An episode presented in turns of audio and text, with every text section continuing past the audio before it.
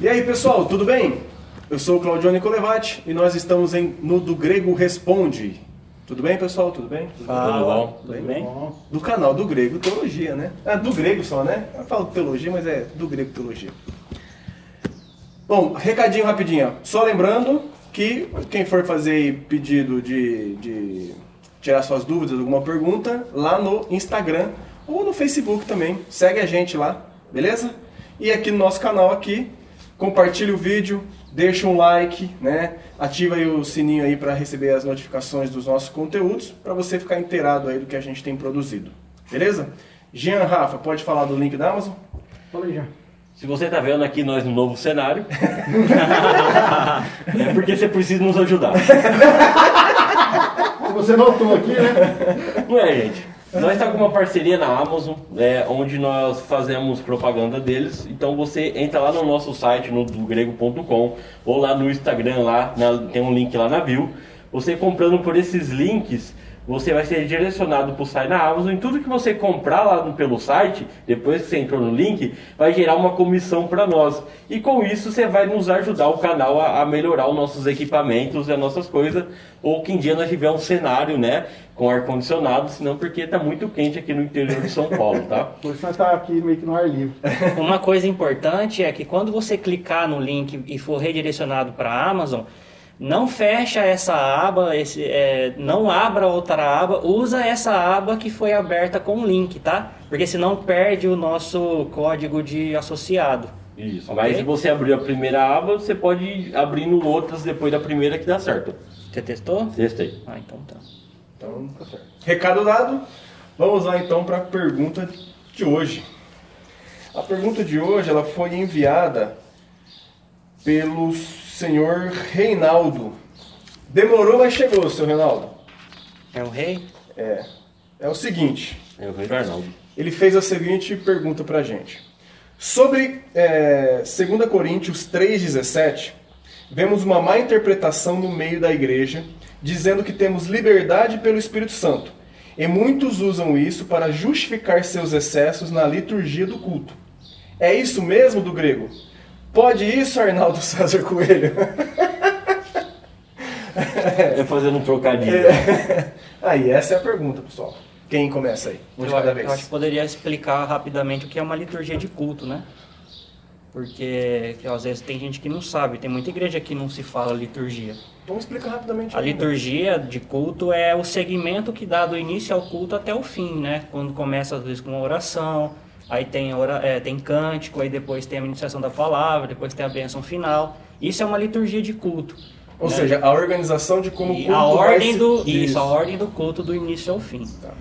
E aí o que eu acho que a pergunta que ele está fazendo aqui tem relação que, por exemplo, nós como reformados, nós acreditamos que é, só podemos faz, é, prestar culto a Deus com aquilo que Ele revela em Sua palavra. E aqui já fica a dica recomendando o DGCast número 9 e o culto, porque lá a gente vai falar sobre é, a ordem, como que é o, o nome lá? Princípio princípio regulador. regulador do culto. E nós, como reformados, nós só fazemos aquilo que o Senhor manda nas Escrituras. Agora, muitos outros evangélicos falam assim que se Deus não proíbe, então tá beleza, entendeu? São as duas formas de enxergar, né? Se não proíbe, eu posso. Isso, justamente.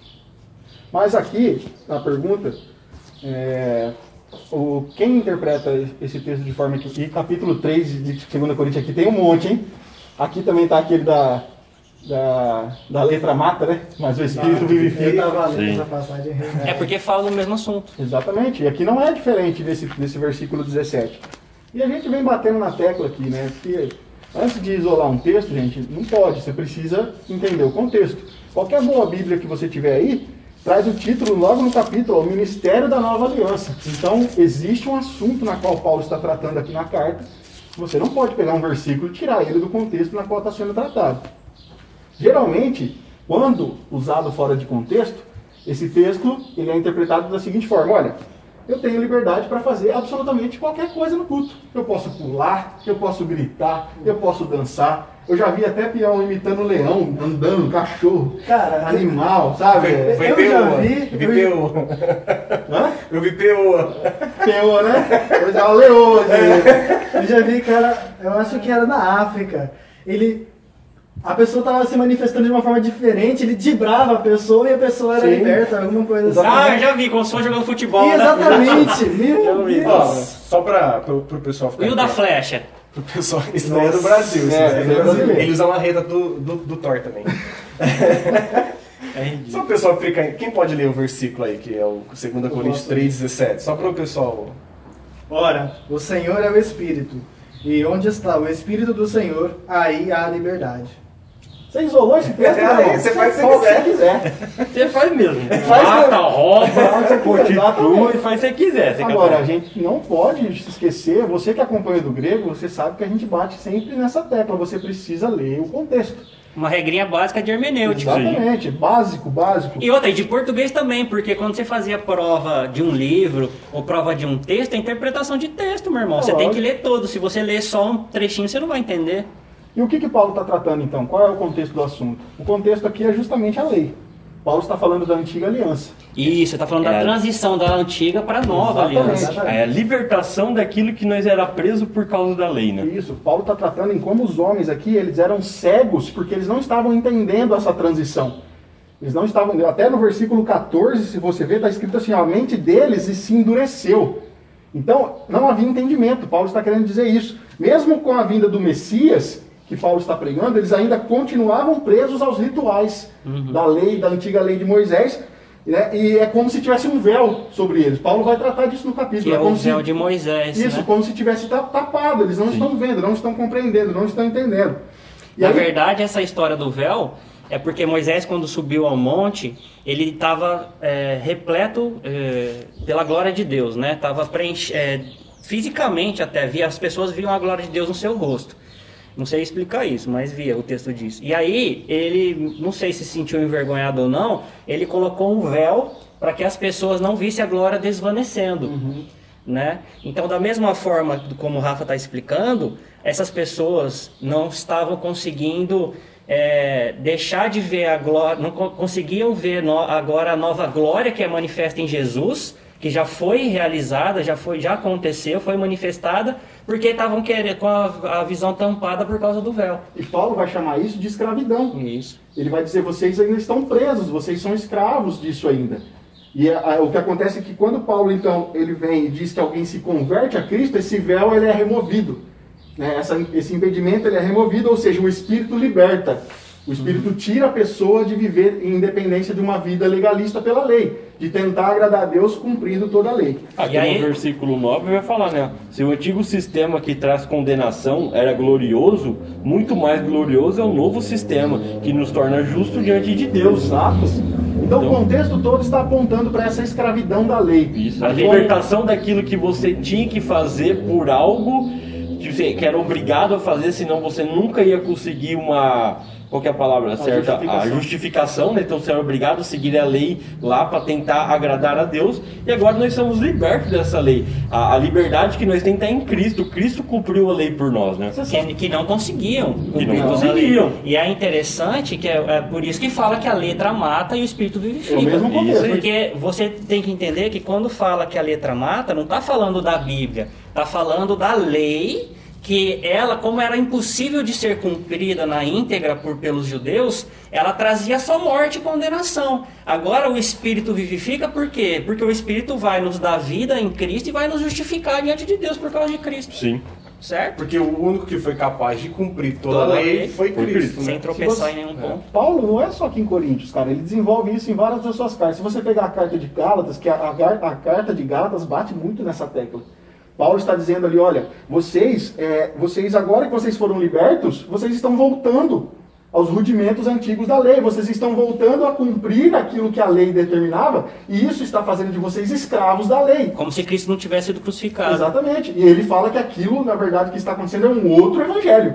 E ele fala que aquilo que seja maldito isso, porque isso não tem absolutamente nada a ver com a libertação que Cristo traz. Né? Então ele fala assim: olha, vocês estão abandonando o evangelho e voltando a jugo de escravidão novamente.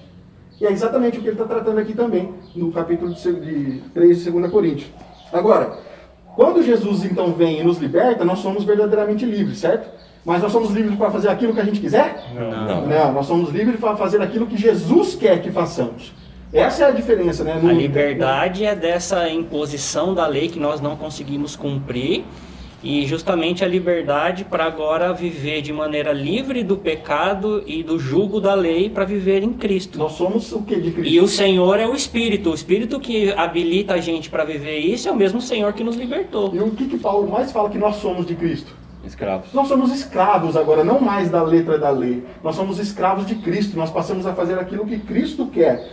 Ou seja, onde o Espírito de Cristo está, nós somos livres para fazer aquilo que Cristo nos manda fazer. Porque pela Esse é o lei não conseguia, né? Exatamente. Então, é, nós somos livres em Cristo e nós não mais cumprimos aquelas regras legalistas, agora a gente passa a carregar o fardo de Cristo, que é leve, o jugo dele que é leve.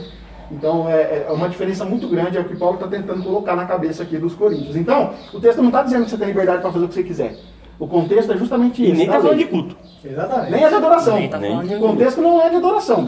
Para mim, o, o texto está falando de conhecimento a Deus, inclusive. Exatamente, com certeza. Então, ou seja, não pode usar essa passagem para querer utilizar ela de pretexto para os caicai, para os rodopios no culto, né? Não, dá para usar. Não, não, tem, não, não, não dá para usar nenhuma. Não tem nenhuma, E, na né, verdade. Mas, eu Não falo é, assim, né? mas se quiser ainda usar essa, não faz sentido nenhum, porque ela não está falando sobre isso, né? É uma coisa importante também de frisar é assim que você tem que sempre quando lê a Bíblia, sempre lembrar de ler o que antecede e o que procede por causa do sentido da do, para entender o texto.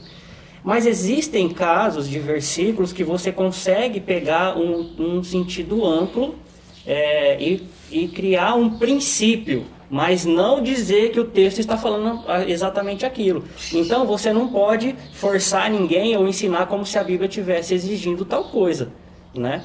A gente vai falar numa das outras perguntas que a gente tem sobre isso, quer dizer, eu vou falar pelo menos. Então assim, tem textos que, é, ah, por exemplo, é, aquilo que você semear, você colherá. Esse texto, para mim, é, é algo que fala de várias coisas, mas o texto está dizendo de algo bem específico. É, exatamente. Então é você tira um, porque- um princípio amplo, mas o texto ex- especificamente está falando de E algo. como você descobre o algo? É o contexto está dizendo. contexto, o contexto está dizendo exatamente o que o texto quer dizer. Então, essa é, a função, é, a- é o exercício básico do cristão, né? Ler o contexto. Quanto a isso, quanto a essa pergunta, acho que fechou. Mais alguma coisa? Então não pode isso, Arnaldo. Essa não é a regra, irmão. Seu Reinaldo, beleza? Comenta aqui depois aqui Você no está chamando de seu vídeo. Reinaldo, que é um senhor? É um, é um senhor. É. É, ele, ele já tá seguindo a gente no Instagram e mandou a pergunta. Faz até um tempinho já aqui. Um abração, seu frente. Reinaldo? Obrigado pela pergunta. E que o senhor pode mandar mais vezes aí que a gente vai estar respondendo aí. E nos ajude compartilhando. Beleza? Pessoal, fiquem com Deus. Até a próxima. Valeu!